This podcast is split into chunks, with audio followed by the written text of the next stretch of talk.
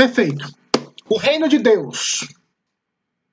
Nós vamos agora falar de forma mais específica é, do reino de Deus e vai ser dividida essas, esses encontros sobre o reino de Deus, a nova era da salvação, no caso, onde é, a salvação é dada através de Cristo Jesus, como essa salvação se deu ou se dá na perspectiva do reino de Deus, o Deus do reino, mistérios do reino, a ética do reino, a igreja e o reino, e o reino e o Messias. São vários tópicos que nós vamos tratar desse assunto e novamente eu reitero. Leiam os três evangelhos do Novo Testamento: Mateus, Marcos, Lucas. Nós vamos tratar também de João, mas é um pouco mais à frente. Então, okay. é, estejam a, a par disso, né? Toda vez que você for ler o Evangelho de Mateus, Marcos e Lucas, se você viu a palavra reino de Deus ou reino dos céus, sei lá, dá uma sublinha o texto para você ter uma noção de quantas vezes e repetidas vezes o Senhor Jesus, ele usa o termo reino de Deus e reino dos céus. Até mesmo na oração, na oração do Pai Nosso, ela diz o quê? Pai nosso que estais nos céus, santificado seja o vosso nome. Venha a nós o vosso reino, seja feita a vossa vontade, assim na terra como no céu. A própria oração do Pai Nosso, ela convoca, ela conclama, ela chama que Deus traga o seu reino a nós, ou seja, o seu poder, a sua influência, o seu reinado, e assim como é nos céus seja na terra, né? Porque pede-se na oração dessa forma, que seja na terra como é nos céus. Nos céus ele é o rei, ele tem o seu reinado. Tudo acontece de forma clara, patente e visivelmente é, segundo a vontade dele. Nesse, nesse mundo, nessa realidade que vivemos, as coisas caminham conforme a vontade de Deus, sim. Só que essa vontade, muitas vezes, ela não é revelada a nós. Porque sempre temos a questão da, das decisões do, do, do, dos homens, o que acontece no mundo como um todo, e às vezes nós chegamos à conclusão que Deus não está no controle de todas as coisas por causa do caos, das pandemias, do sofrimento, e nós chegamos a uma conclusão talvez equivocada que Deus não está no controle, porque pensamos que e pensamos que o que está acontecendo não está no controle do Senhor. É aquele texto que está em Isaías, Isaías 55. Os meus pensamentos não são os vossos pensamentos. Os meus caminhos não são os vossos caminhos. Porque, porque os meus pensamentos estão acima dos vossos pensamentos e os meus caminhos acima dos vossos caminhos. Ou seja, Deus está em uma realidade de sabedoria e domínio acima de nós, acima de tudo e de todos.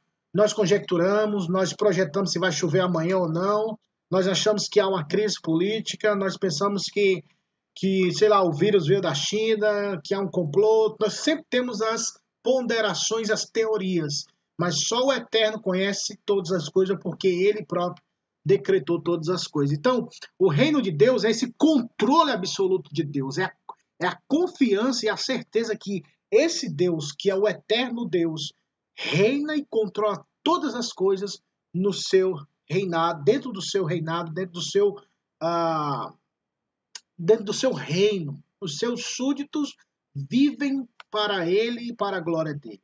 Um texto bem interessante que uh, faz alusão a essa realidade é quando o Senhor Jesus é preso no jardim do Getsemane.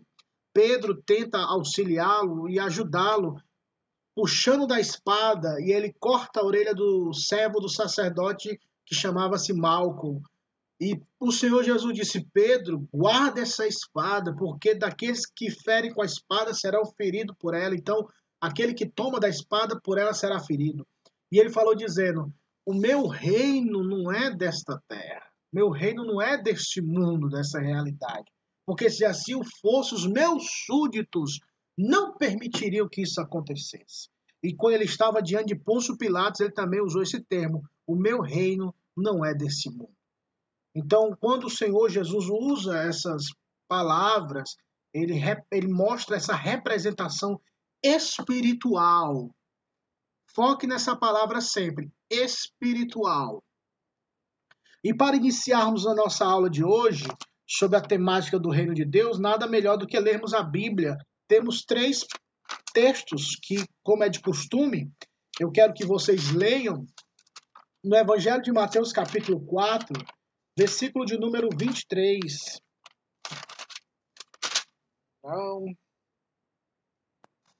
uma pessoa, por favor, leia Mateus 4, 23. Outra pessoa lê Marcos, capítulo 1, versículo 14 e 15. E outra pessoa lê Lucas 4, 21. Por favor. Percorria Jesus toda a Galiléia, ensinando nas sinagogas, pregando o evangelho do reino e curando toda sorte de doença e enfermidades do povo. Perceba que o texto lido pela irmã Sandra fala que o Senhor Jesus anunciava por toda a Galiléia os seus ensinamentos, proclamando o evangelho do reino. Perceba, o evangelho do reino, o reino de Deus, e convocando e curando as pessoas. 4,23 de Mateus. Agora vamos ler Marcos, capítulo 1, versículo 14 e versículo 15. Depois de ter João, depois de João ter sido preso, foi Jesus para a Galiléia, pregando o evangelho de Deus, dizendo: O tempo está cumprido e o reino de Deus está próximo. Arrependei-vos e credes no evangelho. Perceba que ele falou: o tempo está cumprido. O reino de Deus está próximo. Se arrependam e creiam então, no Evangelho. Agora, Lucas 4, 21. Hoje se cumpriu esta escritura em vossos ouvidos. É, 4, 21, o Senhor Jesus, o contexto é: ele sai da sinagoga, lê uma passagem que é direcionada aquele que viria estabeleceria a paz, o domínio, a cura, o milagre, entre outras coisas, e ele chama a responsabilidade dessa passagem dizendo: olha, essa passagem, esse texto se cumpriu hoje. Então, dando assim, chancelando essa perspectiva do cumprimento bíblico sobre o reino de Deus e sobre a pessoa de Jesus. Perceba que nos quatro, nos três evangelhos, Mateus, Marcos e Lucas, ele inicia, o ministério do Senhor Jesus é iniciado com a proclamação do reino.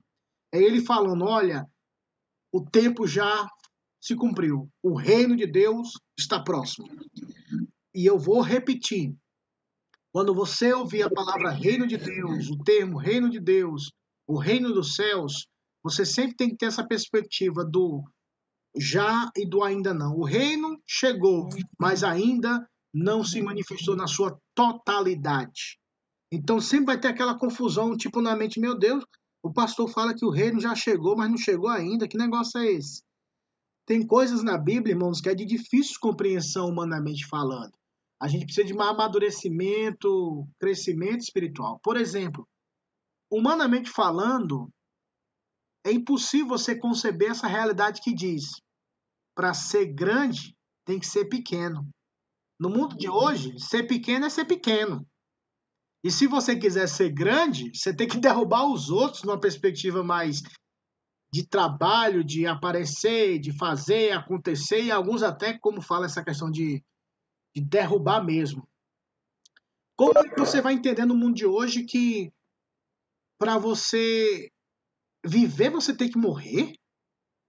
Para você crescer você tem que diminuir? Para você ser exaltado, você tem que ser humilhado. Para você ser o primeiro, você tem que ser o último. A perspectiva do reino de Deus, meus irmãos, é, é diametralmente oposta ao mundo. Nós vivemos uma realidade que quer entrar no mundo cristão e no mundo, na realidade cristã, perdão, evangélica, que quer inverter essa mentalidade do Senhor Jesus que ele trouxe para nós do que é o reino de Deus, como é viver esse reino de Deus, como é servir. O próprio Senhor Jesus disse, irmãos: Eu não vim ao mundo para ser servido, eu vim para servir e dar a minha vida em resgate de muitos. O reino de Deus é confrontador, irmãos. O reino de Deus, ele humilha a nossa perspectiva humana, ele quebranta a mentalidade, porque é totalmente contrário com aquilo que nós pensamos.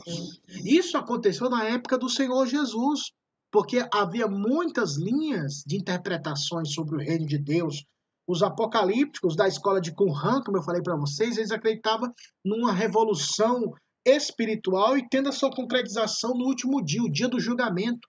Na, na, na perspectiva dos zelotes, Deus iria estabelecer o reino, o poder de Israel. Então, esse reino, essa manifestação do, de Deus seria dada só através de Israel. Israel era a nação que o próprio Deus escolheu e ia destruir os seus inimigos, estaria no topo da pirâmide do mundo, governando tudo e todos.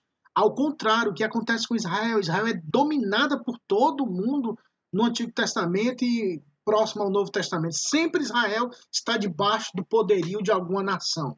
Sempre uma perspectiva de escravidão ou de submissão, podemos assim dizer. E quando o Senhor Jesus se apresenta falando do reino de Deus, os zelotes que acreditavam na revolução é, com armas para vencer, estabelecer o reino de Deus à força, Aí vê Jesus pregando o amor, não resistir, ao contrário, se bate numa face, da outra, trazendo umas realidades que isso, como é que é? Como é que é, Jesus? Eu pensando que o senhor ia chegar aqui chutando o pau da barraca, derrubando tudo para revolucionar, e o senhor vem dizer para mim que eu tenho que amar meus inimigos? Você está dizendo que eu tenho que perdoar quem me ofende? O senhor está me falando que eu tenho que, se eu tiver duas túnicas, eu tenho que dar uma? Então isso confronta, irmãos. A perspectiva do reino de Deus é confrontação. Porque a nossa perspectiva é totalmente carnal. Nós somos carnais, pecadores. Diariamente nós precisamos de Deus, da sua palavra e do seu ensinamento. E quando o Senhor Jesus traz a perspectiva do reino de Deus, é uma confrontação que muitos aceitam e outros não. Mas quem foi tocado, quem recebeu o reino de Deus, quem foi aceito no reino de Deus, tem esses princípios em seu coração, porque a semente de Deus foi plantada. E quando a semente de Deus é plantada, ela germina e ela dá os seus frutos. Então, vamos que vamos. Qualquer pergunta, por favor, fique à vontade para perguntar ou fazer as colocações. Como eu dei a introdução, há diversas interpretações concernente ao reino de Deus. Como eu falei, os zelotes acreditavam num estabelecimento de reino forte, na força do braço, nas revoluções, nos, nos encontros de guerra contra, as, contra Roma e qualquer outro império.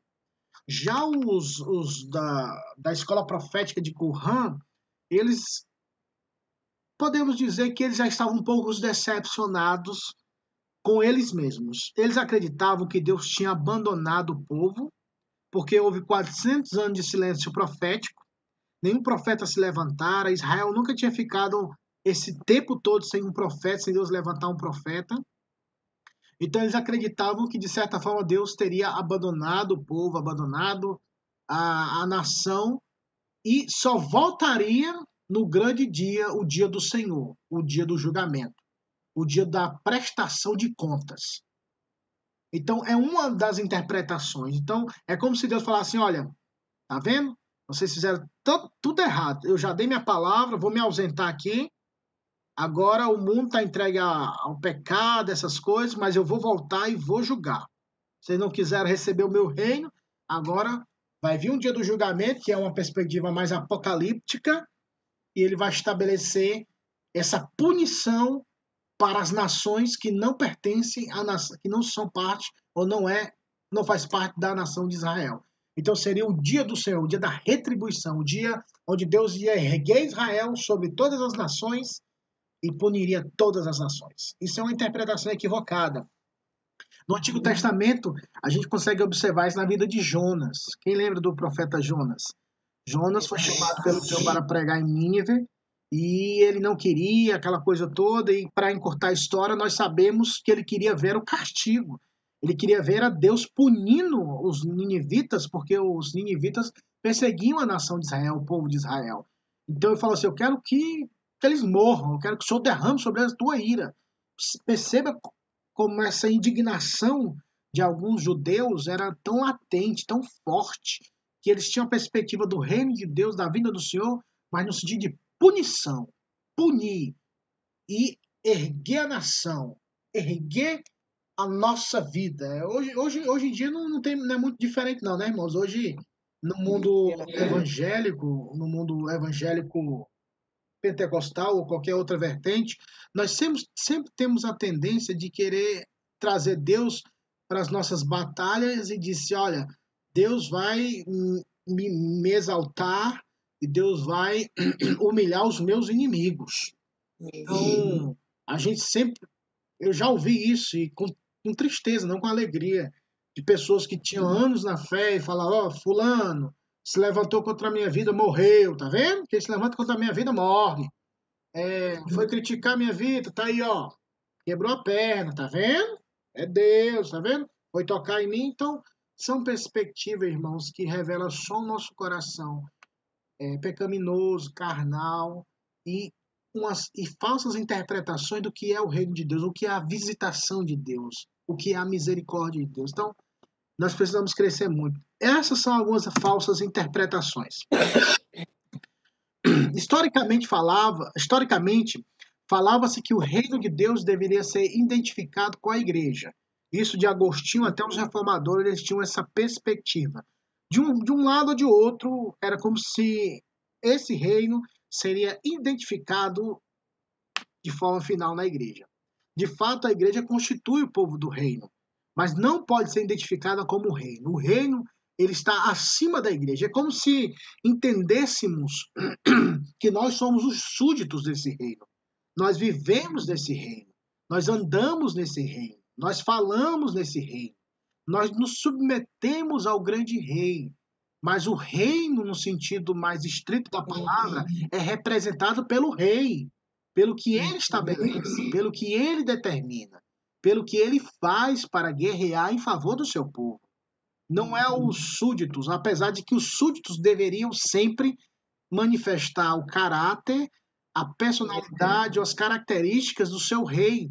Porque se o rei é bom, se o rei influencia a população, claro que sempre será o reflexo da liderança será refletida no povo. O povo sempre será o reflexo dos seus líderes. Então, de certa forma, nós deveríamos refletir essa influência do reino de Deus em nós, ou essa manifestação do reino de Deus em nós, como uma semente, como uma, uma planta, como um, fruto que germinou, cres, cresceu germinou e dá muitos frutos. Nós sempre refletiremos essa glória, a glória de Cristo.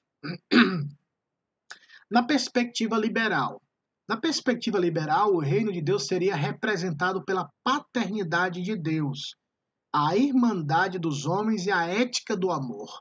O reino seria apenas uma experiência religiosa. Sempre as questões da, do liberalismo teológico, eles sempre têm um som tão gostoso, tão calmo, tão tranquilo, né, irmãos? Não sei se você percebe isso. Olha a definição que alguns davam, né? Que é a paternidade de Deus, a irmandade dos irmãos, a ética do amor, a experiência religiosa. Então, o reino de Deus se limitaria a essa realidade do próximo, que nós aprenderíamos com aquele que foi o representante do reino de Deus na terra, Jesus Cristo, que não tem nenhum lado espiritual, não tem nenhum lado salvífico, mas simplesmente foi um exemplo para nós de como tratar as pessoas, de como respeitar as pessoas, de como amar as pessoas, de como termos uma experiência religiosa, mas anulam ou negam o pecado, a salvação, a morte vicária de Cristo na cruz, a ressurreição de Cristo ao terceiro dia, comprovando assim a aceitação de Deus do seu sacrifício, o juiz eterno, entre outras coisas. A perspectiva liberal, ela sempre tem a tendência de humanizar exageradamente as perspectivas bíblicas, neutralizando e tirando todo o lado espiritual. E se falarmos estritamente do reino de Deus, a sua conotação é espiritual. O seu início, a sua base, o seu vencer, o seu romper se deu no reino espiritual. É um enigma, é um mistério que até hoje não podemos identificar, vamos falar mais um pouco à frente.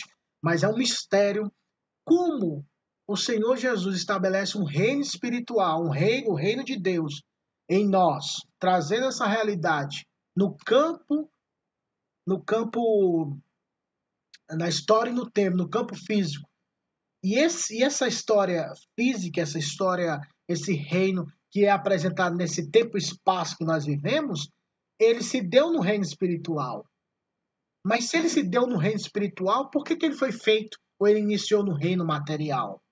No reino assim que nós vivemos. São enigmas e mistérios que só o eterno, só o eterno deu, ao eterno pertence a resposta. E se ele se agradar de nós, um dia ele nos falará na eternidade. A dificuldade em entender o reino presente e o reino futuro, como também onde o reino, falta um artigo ali, como também onde o reino começou. Meus irmãos, a dificuldade em entender o reino presente e o futuro. Isso que foi falado. Muitas pessoas no, no Novo Testamento, no Antigo Testamento, sempre acreditavam no dia do Senhor. Esse o dia do Senhor é o dia, do, o dia da prestação de contas. É o dia do trono branco, é o dia onde todos os seres humanos serão, irão prestar contas a Deus. E quando o Senhor Jesus se aproxima e fala que ó, o reino de Deus é chegado, que o reino de Deus está entre vós, que o reino de Deus está aqui agora, isso foi um choque. Porque na perspectiva teológica judaica daquela época, o reino de Deus só viria de forma concreta no dia do Senhor. Esse reino material era visível através de Israel, porque eles eram o povo escolhido de Deus na mentalidade dos judeus. Então nós somos os guardiões do reino de Deus. Nós somos os guardiões dessa verdade. Essa verdade que vivemos hoje pela fé, segundo os judeus acreditavam, ela só vai se acontecer no dia do dia do Senhor, o dia do grande julgamento, o dia da prestação de contas. Então, eles tinham dificuldade de entender esse reino presente e o reino futuro. Para ilustrar o que eu estou falando aqui e ter uma base bíblica, vamos lá para o Evangelho de João, capítulo 11. Desculpa, João 11, 24. Evangelho de João, capítulo 11, versículo 24. Disse-lhe Marta: Eu sei que há de ressuscitar na ressurreição no último dia. Perceba que a irmã Eliane falou. Marta sabia que ele iria ressuscitar. Ele quem? Lázaro. Mas isso aconteceria quando? No último, no último dia.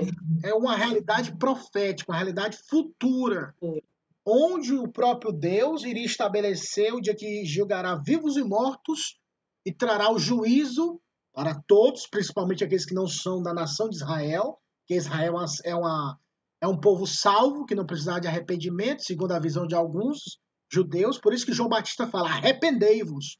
Não pense que vocês se dizem filhos de Abraão e não querem se arrepender, porque Deus pode levantar filho de Abraão dessa pedra aqui.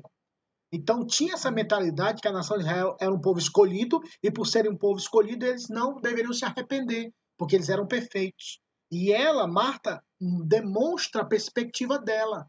Qual é a perspectiva que ela tinha de ressurreição? Naquele dia, no último dia. E ela não percebeu que a ressurreição estava diante dela. Ela não percebeu que o último dia estava ali, que era a pessoa de Cristo. Como eu falei para vocês, irmãos, a cruz, não esqueça disso, a cruz é o dia que Deus julgou a todos, foi no dia da cruz, no dia do Calvário. Ele separou bodes de ovelha ali naquela cruz. Porque naquela cruz ele comprou os seus filhos. Ele comprou ele redimiu o seu povo. Aqueles que não foram redimidos na cruz receberão a condenação. Isso acontecerá de forma visível no tempo e espaço no dia do Senhor que é uma realidade também futura. Só que, simultaneamente, perceba novamente, Já, já aconteceu, mas não aconteceu. É aquela ida e volta. Já aconteceu, mas ainda vai acontecer. E ela teve essa base, Marta e outros escritos no Antigo Testamento. Vamos lá. Daniel, livro do profeta Daniel. Quem achou, por favor, leia, viu? Daniel, capítulo 12. E o versículo de número 2. Daniel, capítulo 12, versículo 2. Muitos dos que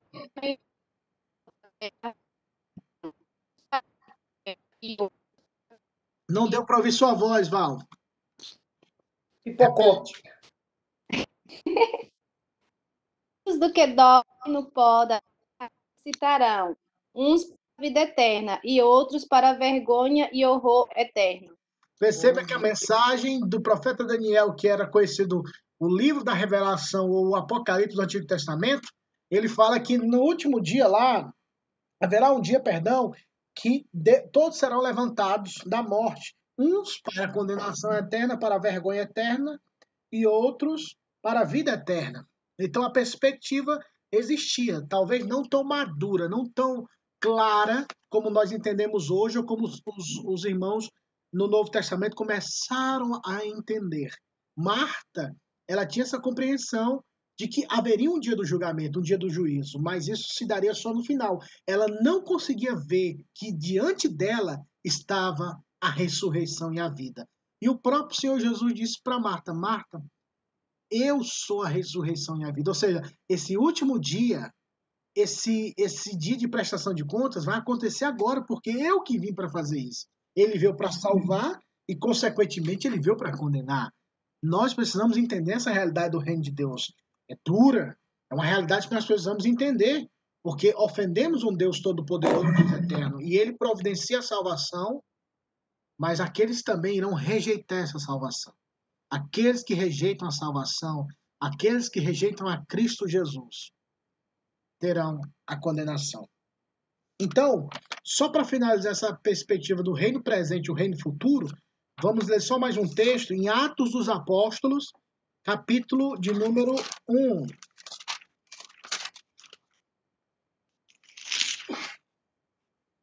Capítulo 1, versículo 6 e o versículo 7.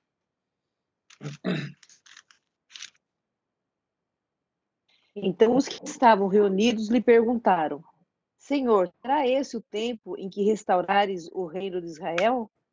Até o sete? E o 7 também. Ah, tá. Respondeu-lhes, é, respondeu-lhes: Não vos compete conhecer tempos ou épocas que o Pai reservou pela, su, pela sua exclusiva autoridade. Olha só o que o Senhor Jesus, ele não responde à pergunta dos, dos discípulos, porque os discípulos perguntam, Senhor, vai ser esse tempo agora que o Senhor vai restaurar o reino a Israel? Perceba que eles atrelam essa restauração Israel, a é. Israel. Eles têm, eles, a comunidade dos discípulos ainda tinha re- resquícios dessas influências dos escritos de Qur'an, dos termos apocalípticos, ou até mesmo dos zelotes, de uma realidade política, uma realidade presente que eles queriam naquela hora. Mas o Senhor Jesus não responde essa pergunta diretamente. Ele não fala assim, então, meus filhos, sobre o reino de Israel, eu quero dar uma definição teológica para vocês. É o seguinte: não, ele não falou isso. Ele falou assim: olha, sobre a questão do tempo e das estações, Deus é que tem fixado, vosso Pai é que tem fixado isso. Então não compete a vocês. Sabe o que vocês têm que fazer? Versículo 8. Vocês têm que ir por todo mundo, vão receber poder para pregar o evangelho a toda criatura. Ou seja, não se preocupem com essas questões de tempo. Não se preocupem com essas questões de política ou essas questões de saber se vai ser hoje, amanhã, depois, segunda, terça, quarta, quinta. Não. Deus é que estabeleceu, porque Ele é o sábio das nações. Ele é o Amém. maravilhoso, ele estabelece todas as coisas. Então, você não, tipo assim, a gente não suportaria. É muita angústia, irmãos. A gente que é pecador, a gente fica angustiado. O presidente fez isso, o governador fez aquilo, a notícia veio, já não vai liberar essa semana, meu Deus, já é outra semana, já vai, a gente já fica angustiado, irmão. A nossa tendência é ficarmos angustiados e não compete. Nós podemos sim ouvir, saber, entender. Só que essas realidades não podem dominar a nossa vida. O que deve dominar a nossa vida, versículo de número 8. Alguém, por favor, podia ler para mim o versículo 8 do capítulo 1 de Atos?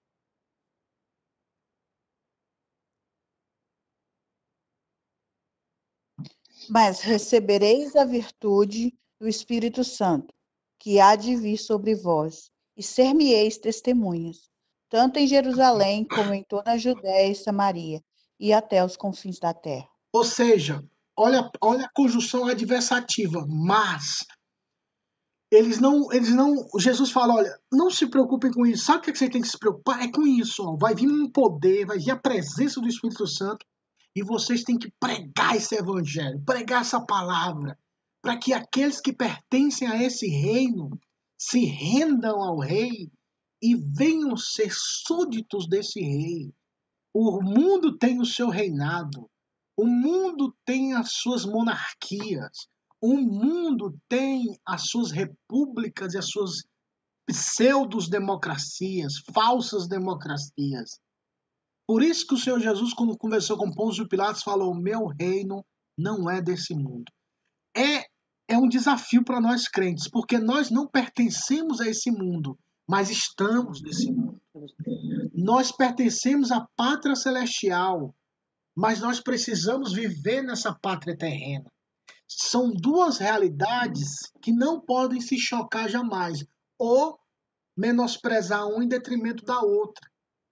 Nós precisamos reconhecer quem nós somos em Cristo, cumprir com as nossas responsabilidades humanamente falando, mas humanamente falando, essas responsabilidades não podem estar em pé de igualdade, na mesma altura, das questões eternas. Mas nós precisamos dominar essas questões terrenas influenciadas pelo pecado, pelo mal, nós precisamos saber dominá-las pelo poder e pelo foco e pela graça do Espírito Santo de Deus. Porque senão, se nós colocarmos as coisas desse mundo acima da nossa vocação, nós vamos perder muitos benefícios do Senhor. Nós vamos viver uma vida de angústia, de sofrimento, porque esse mundo é muito instável.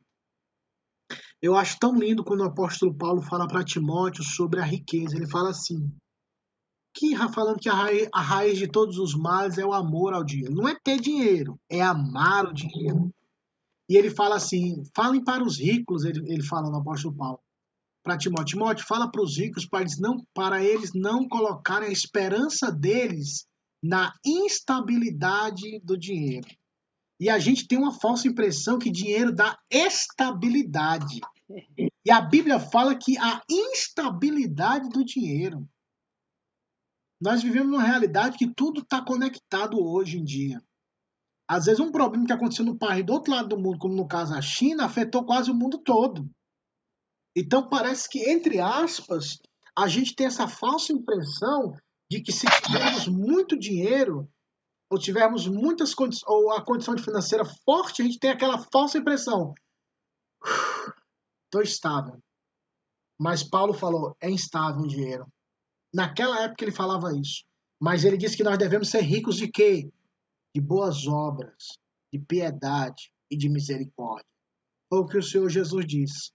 Não ajuntei tesouros na terra, onde a traça e a ferrugem consomem, onde os ladrões minam e roubam mas ajuntai tesouros nos céus, onde a traça e a ferrugem não consomem, e nem os ladrões minam e nem roubam. É errado? Não, não é errado ter dinheiro. Novamente, errado é colocar a esperança, o amor, a sensação de segurança no que temos. Quer seja dinheiro, quer seja carro, quer seja casa, quer seja esposa, quer seja esposo, filhos ou filhas. A nossa estabilidade, a nossa esperança real tem que estar em Cristo e no seu reino. Porque isso é a maior certeza que nós temos.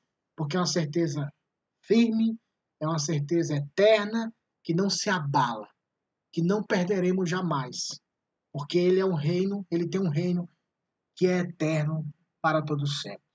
Então, a dificuldade de entender o reino presente e o reino futuro, isso acontecia muito no contexto do Novo Testamento, no Antigo e no Novo Testamento. Todavia, o Antigo Testamento não era tão claro essa perspectiva do reino de Deus vindo aos homens, o reino dos céus vindo, vindo a habitar ou viver entre os homens. Eles sabiam que Deus reina, e esse reino para eles seria estabelecido por meio de Israel.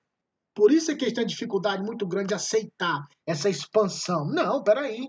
Por isso que João fala, ele veio para o que eram os seus, mas os seus não receberam. Ou seja, a nação de Israel era tão orgulhosa naquela época, e até no dia de hoje, tem, tem, tem um lado do judaísmo hoje ortodoxo, que eles não se misturam, eles não conversam com os gentios que somos nós, eles não têm contato. Isso é uma ala mais ortodoxa. E também tem outras alas também que eles não têm muita parceria. Se você não for judeu, se você não for filho de uma mulher judia, dificilmente você entra na comunidade ou você é aceita nessa comunidade. Até hoje eles são bem sectaristas, né? Eles são bem uma perspectiva separa, separatista, né? Mas o reino de Deus, graças a Deus, teve outra perspectiva, é o que a gente vai ver aqui mais à frente. O reino de Deus no judaísmo.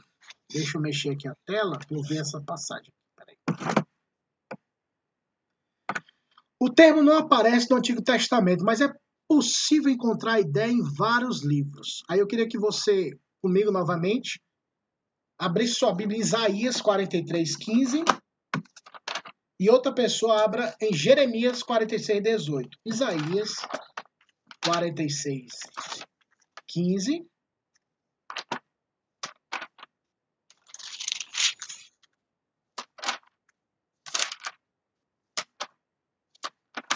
Quem achou, lê, por favor.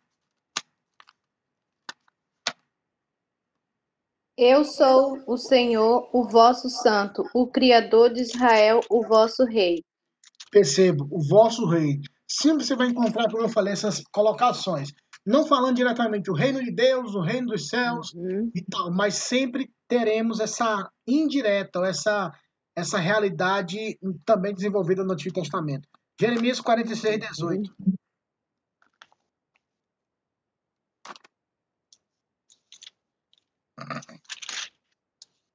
Jeremias 46, 18. Tão certo como vivo eu, diz o rei, cujo nome é Senhor dos Exércitos, certamente com, como o Tabor é entre os montes e o Carmelo junto ao mar, assim ele virá. Perceba essa colocação como se autodeclara como rei. Então, Vivo eu. nós tínhamos essa perspectiva um pouco antes de estabelecerem o, profe- o rei Saul. Era, era basicamente uma teocracia, apesar que o povo desobedecia Uhum. muito, né?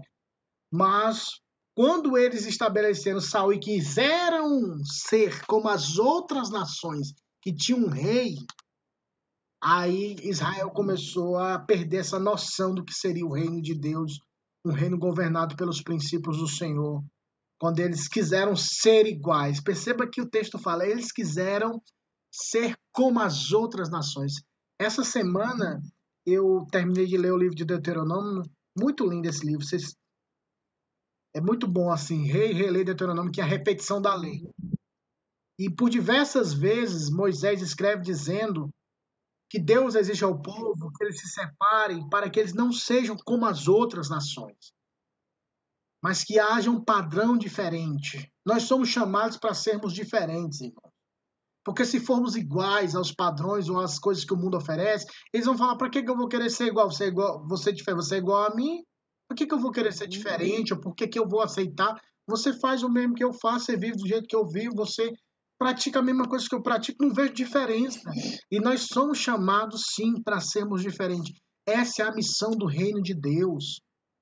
Essa é a missão dos súditos do reino de Deus, aqueles que, faz aqueles que fazem parte do reino de Deus.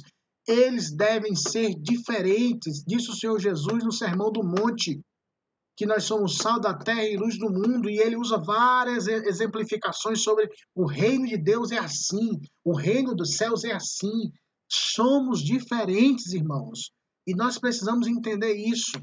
E o texto continua dizendo aqui, no ponto 2, a forma do reino futuro é expressada de modo diferente por diferentes profetas.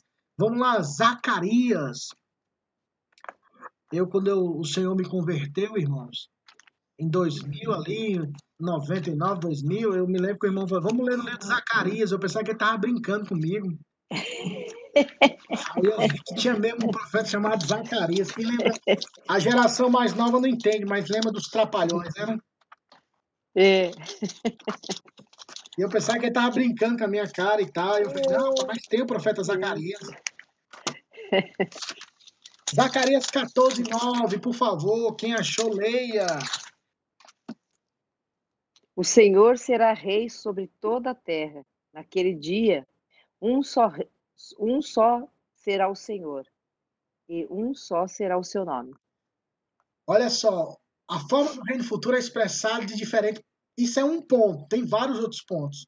Mas Zacarias Uhum. fala que o Senhor reinará sobre toda a terra. Então, para quem interpreta isso numa perspectiva revolucionária, numa perspectiva humana, ele vai falar: não, Deus vai vir e vai pegar todos os nossos inimigos, os inimigos de Israel, e vai destruir todo mundo, como ele fez no Antigo Testamento, quando o povo de Israel saiu da terra do Egito, foi vencendo alguns reinos, foi vencendo algumas eh, cidades para que estabelecesse Israel em, seu, em seu território. Só que eles não sabiam que o maior mal da vida deles era o pecado. O homem que está morto, o ser humano que não conhece o Senhor, que está morto em ofensas e pecados, ele não entende a gravidade do seu mal. Ele não sabe como identificar ou como saber o seu diagnóstico espiritual. Até nós, irmãos, que às vezes hoje com o Google a gente quer ser médico, que a gente tem um Google agora, então a gente faz toda a pesquisa e a gente já dá o detalhe, a gente escuta no YouTube a gente fala igual o doutor, mas a gente tem que ir para o É. médico, porque o médico é que vai dar o verdadeiro diagnóstico de quem nós somos ou o que nós temos. O médico ele dá o exame, ele pede, pede exame tal, exame tal, exame tal. Depois que ele examina aquilo que é necessário, ele chega à conclusão: ou você tem isso, ou você não tem. Então nós temos a falsa impressão que podemos identificar as nossas dores, as nossas enfermidades, humanamente falando e espiritualmente falando, espiritualmente falando, nós também achamos que temos. Antes de Cristo, nós sempre colo colocamos a culpa, ó, foi o problema do meu pai, foi a minha mãe, foi a vizinhança que eu nasci, foi a infância que eu tive. Tudo isso, irmãos, é verdade, aconteceu na sua vida, na minha vida. Mas o pior de tudo, ou a base de tudo, ou o desdobramento, o gatilho, né? Como fala no inglês, né? O, o trigger, que, que foi o gatilho que acionou tudo isso, foi, se chama pecado. Então, somente Deus é o doutor e o médico que pode lidar com o pecado. É Ele que faz o diagnóstico correto. Por isso é que nós acreditamos na Bíblia. Por isso que nós acreditamos no Santo Livro de Deus. Não acreditamos na última palavra que os doutores da alma falam. Nós precisamos entender que tudo isso pode ser, pode ser usado para o nosso bem, como meios, não como um fim.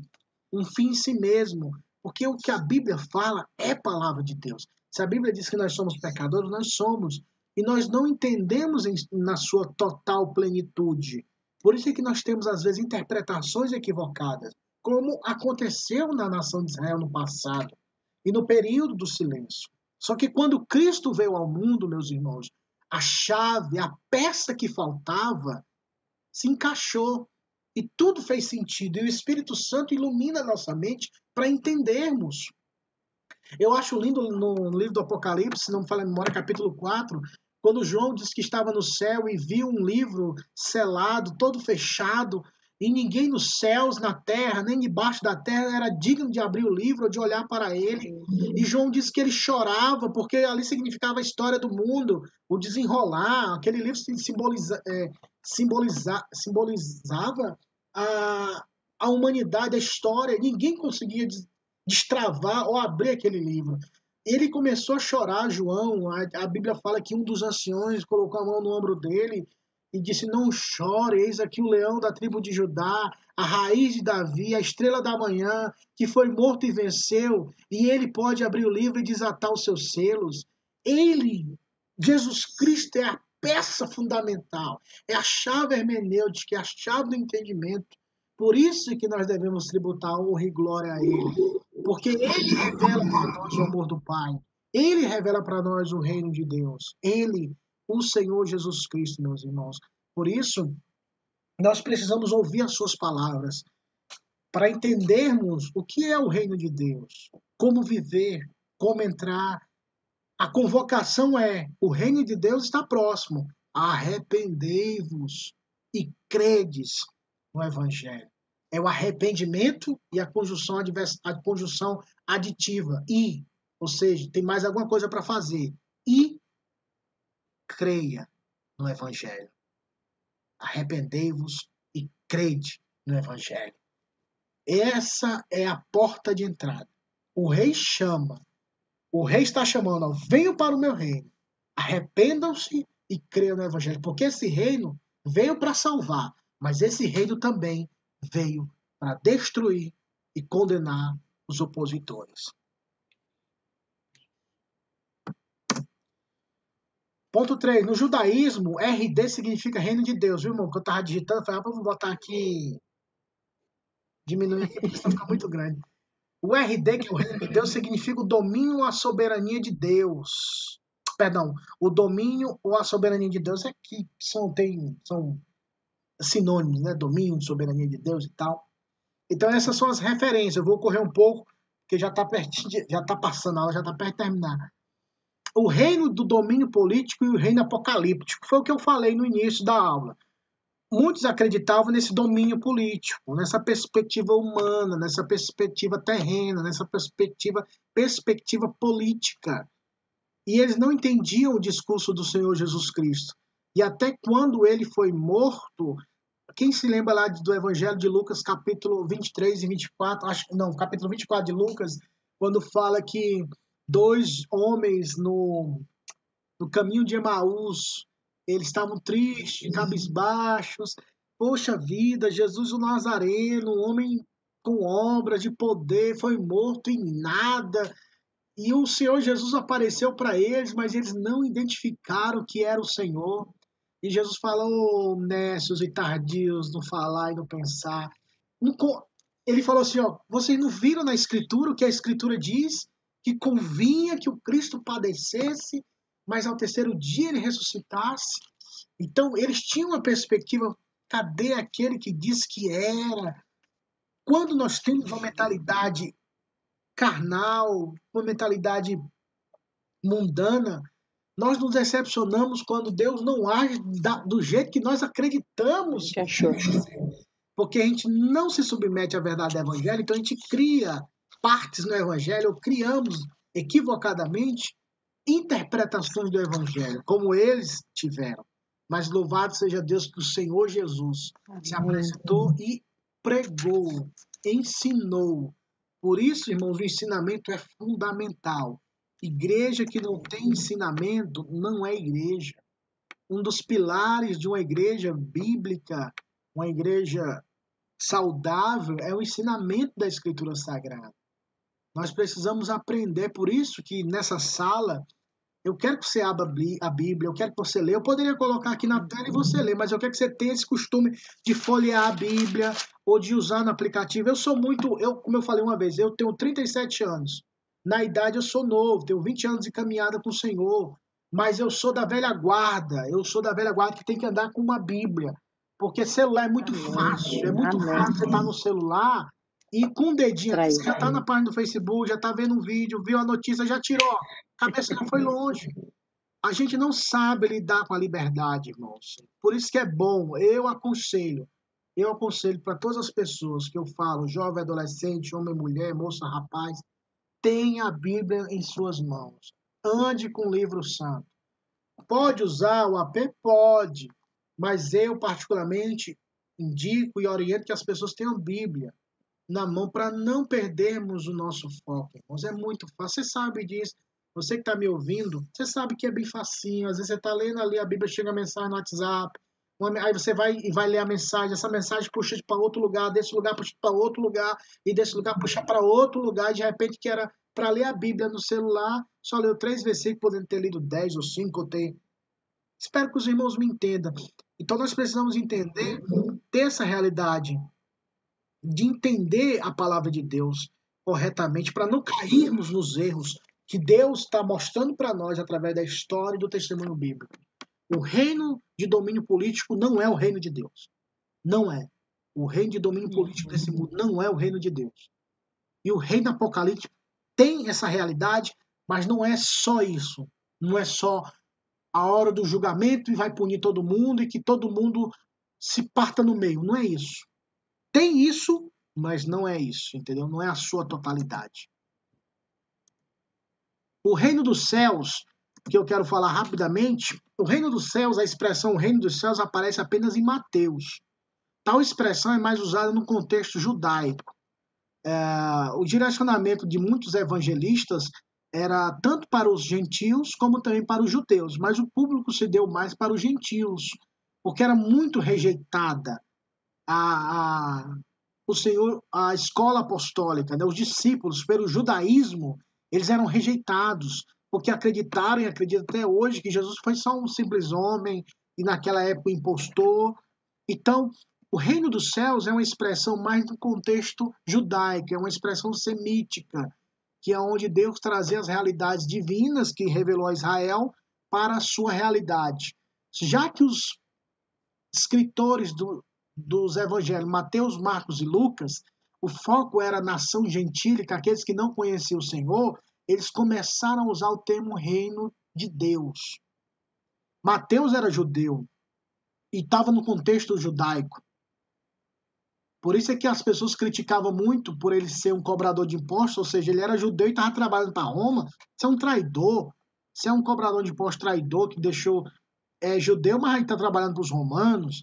Então, ele tinha esse background, né? Essa, esse contexto judaico.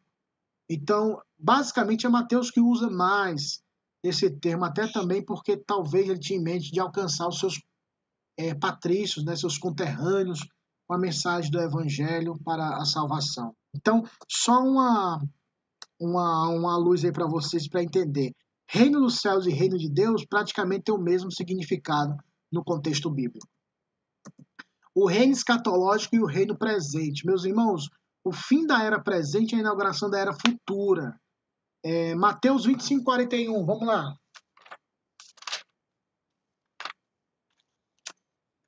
Evangelho de Mateus, capítulo 25, versículo 41. Deixa eu ver se. É.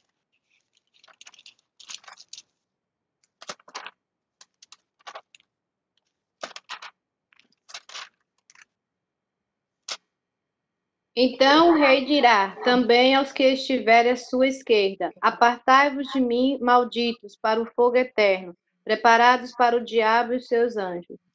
Perceba que o Senhor Jesus fala desse rei que ele vai repreender, ele vai separar.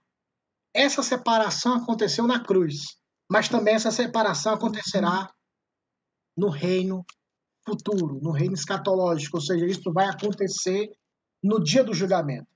Essa separação aconteceu na cruz, porque na cruz nós podemos entender que Deus separou bodes de ovelha, mas a concretização desse dia, a concretização desse ato acontecerá de forma visível, podemos assim dizer.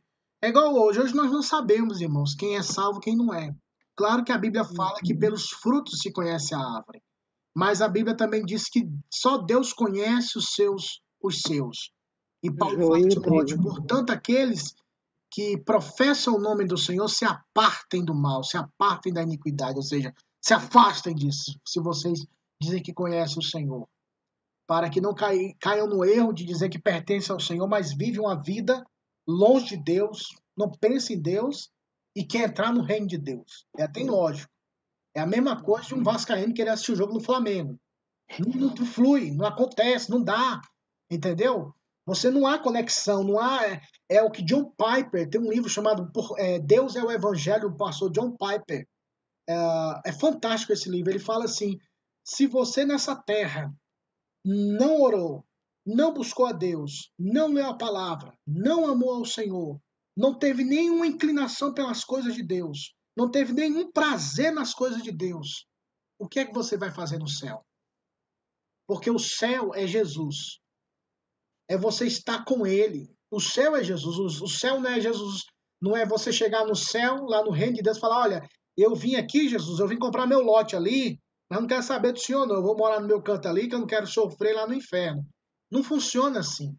O céu é Jesus. Porque quando você conhece quem Jesus Cristo é, tudo é secundário. Por causa da beleza que nele há. Por causa do amor e da obra que ele fez, da obra que ele fez por nós.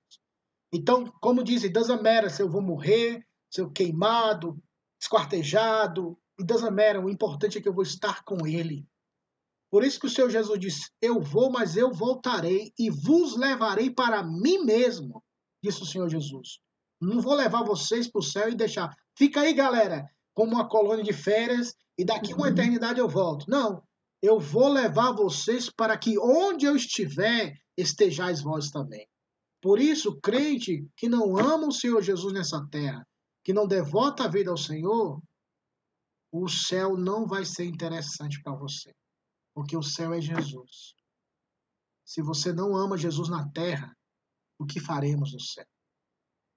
Então, é a era presente a inauguração dessa futura, da futura era, que engloba todas essas realidades que a gente tem presenciado. Vamos lá, o fato que separa os ensinamentos do Senhor Jesus dos ensinamentos dos judeus foi a universalização do conceito. Então eu quero que você entenda uma coisa. Os judeus, como eu tenho falado, os judeus acreditavam que o reino era só para eles. É nosso, só pertence a nós. Nós somos o povo eleito.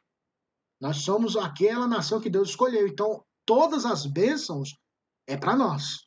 Se sobrar um pãozinho, se cair da mesa um pãozinho, aí os cachorros podem comer. Mas não. Jesus universaliza no sentido todos os povos, tribos, línguas e nações podem sentar à mesa do reino de Deus. E até o Senhor Jesus falou assim: vocês vão ficar admirados quando meretrizes, prostitutos e pecadores entrarem primeiro do que vocês no reino de Deus. Virão do ocidente e do oriente e sentar-se-ão à mesa com Abraão, Isaac e Jacó no reino dos céus. Por isso é que você tem que ler, quando eu vou citando essas passagens, para você, opa, isso aí eu já vi, pastor, é verdade. Opa, você não estava não, viu? Então você precisa entender e ler o Novo Testamento para entender essa realidade. Então, ele fala, olha, vai vir pessoas dos quatro cantos da terra. Por isso Jesus fala: prega o evangelho a toda criatura. Espalhem o evangelho. Distribua o evangelho. Pregue o evangelho para todas as pessoas. Então, repetindo o versículo que eu li no início.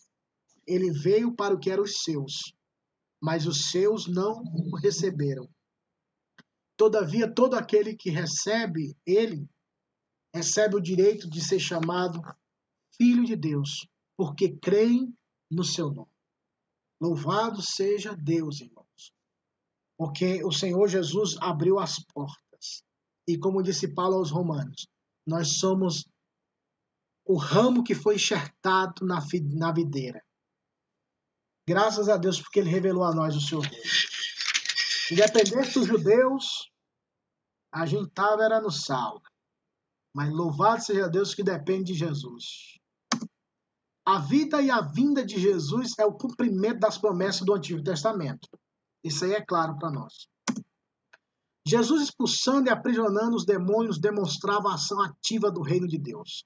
Pessoal, para finalizar, eu queria que você abrisse a Bíblia comigo aí em Marcos 1, 28.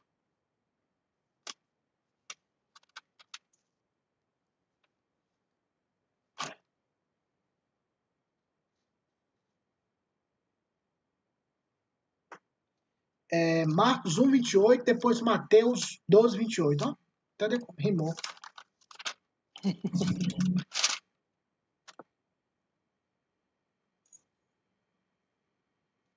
E logo correu sua fama por toda a província da Galiléia.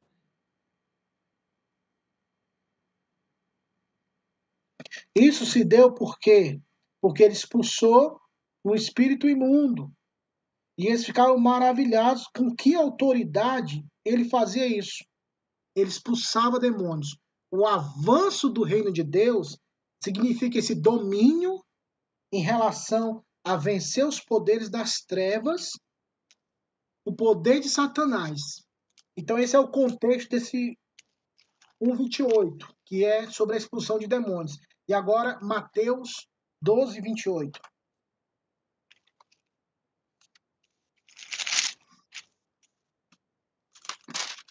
Mas se eu expulso os demônios pelo Espírito de Deus e, consequentemente, chegar chegado a vós o reino de Deus. Ou seja, se eu expulso os demônios pelo Espírito de Deus, em outras versões falam, o reino de Deus é chegado, ou seja, é demonstrado o reino de Deus a vocês. A, a, a, o aprisionamento e a expulsão de demônios demonstra essa autoridade do reino. E é nesse contexto que ele fala que é necessário, quando você vai na casa do valente, é para depois tirar todos os seus despojos ou tudo aquilo que pertence, você tem que amarrar o valente, amarrar o dono da casa, ou amarrar aquele que é o proprietário, e depois você se torna o vencedor e por aí vai. Então, basicamente, é isso que o Senhor Jesus está dizendo. O reino de Deus tem essa autoridade, tem esse poder de amarrar demônios, de amarrar e expulsar demônios. Por isso que no ministério de Jesus nós encontramos muito, desculpa, essa batalha, essa é, não é exorcismo, mas essa batalha espiritual de expulsar e amarrar os demônios, para que eles vejam, para que nós e eles, os espíritos vejam que ele é o rei, que ele expulsa, que ele vence, que ele destrói. E como falamos na aula anterior, Satanás foi amarrado, mas por algum, como diz em Apocalipse, por algum motivo que nós não sabemos, ele vai ser solto por um pouco tempo, mas depois será lançado no lago de fogo, que é a segunda morte para todos sempre. Mas é como o texto falou lá em Mateus, né? Ah, que o inferno está preparado para Satanás e seus anjos. Então, há uma realidade que se concretizará no futuro, num futuro escatológico que teve o seu início na era, no período de Cristo Jesus, nosso Senhor. Por isso, essa realidade do já e ainda não, do é e não é. Entendeu, meus irmãos? Então, tenha isso em mente sempre, tá bom?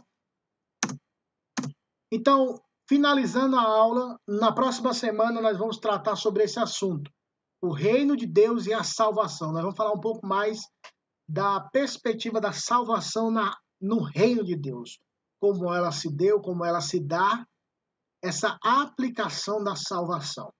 Meus amados irmãos e irmãs, alguma pergunta ou colocação antes de encerrarmos? Tudo bem explicadinho, pastor.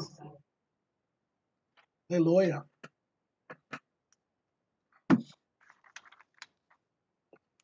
Então tá, meus queridos, vamos vamos agradecer o Senhor.